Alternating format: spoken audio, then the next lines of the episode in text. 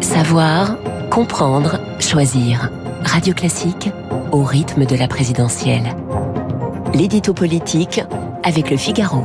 8h12 sur Radio Classique, l'édito politique avec Guillaume Tabar. Bonjour Guillaume. Bonjour Renaud. Marine Le Pen continue de progresser dans les sondages. Sera-t-elle la surprise de ce premier tour? Écoutez, sa progression est d'autant plus spectaculaire qu'elle revient de loin. Souvenez-vous, à l'automne, elle avait été percutée de plein fouet par la candidature d'Éric Zemmour, qui avait construit son offensive précisément sur le, le thème que Marine Le Pen ne pouvait pas gagner. Il avait imposé un ton plus transgressif qui aurait pu ringardiser la patronne du Rassemblement national dans ce propre camp. Euh, il a été à deux doigts de la doubler. Et puis, vous savez, on voit ça dans les courses de longue distance en athlétisme.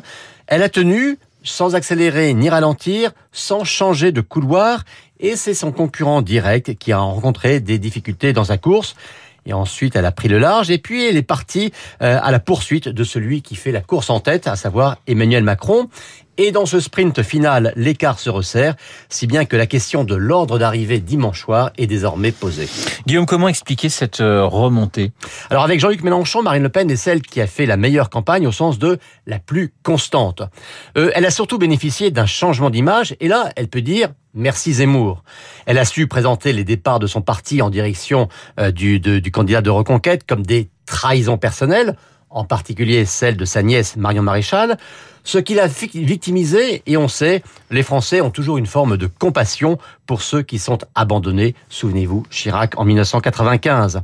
Et puis surtout, Éric Zemmour, par un discours à la fois plus radical, singulièrement sur l'islam, et si peu compassionnel, par exemple sur les handicapés ou les réfugiés ukrainiens, l'a mécaniquement recentré et adouci, rendant moins difficile et ainsi moins tabou qu'avant le vote Le Pen. Et puis enfin, euh, en porte-à-faux sur la Russie après l'agression de Vladimir Poutine, Marine Le Pen a promptement réorienté sa campagne vers la question du pouvoir d'achat, pas forcément avec des propositions très réalistes, mais elle a réussi à s'identifier à une thématique qui arrive en tête des priorités des Français. Alors, grande question à présent, Guillaume, est-elle désormais en situation de gagner cette présidentielle? Eh C'est effectivement la grande question dans cette fin de campagne, depuis que les sondages de second tour lui donnent de 45 à 47% des voix.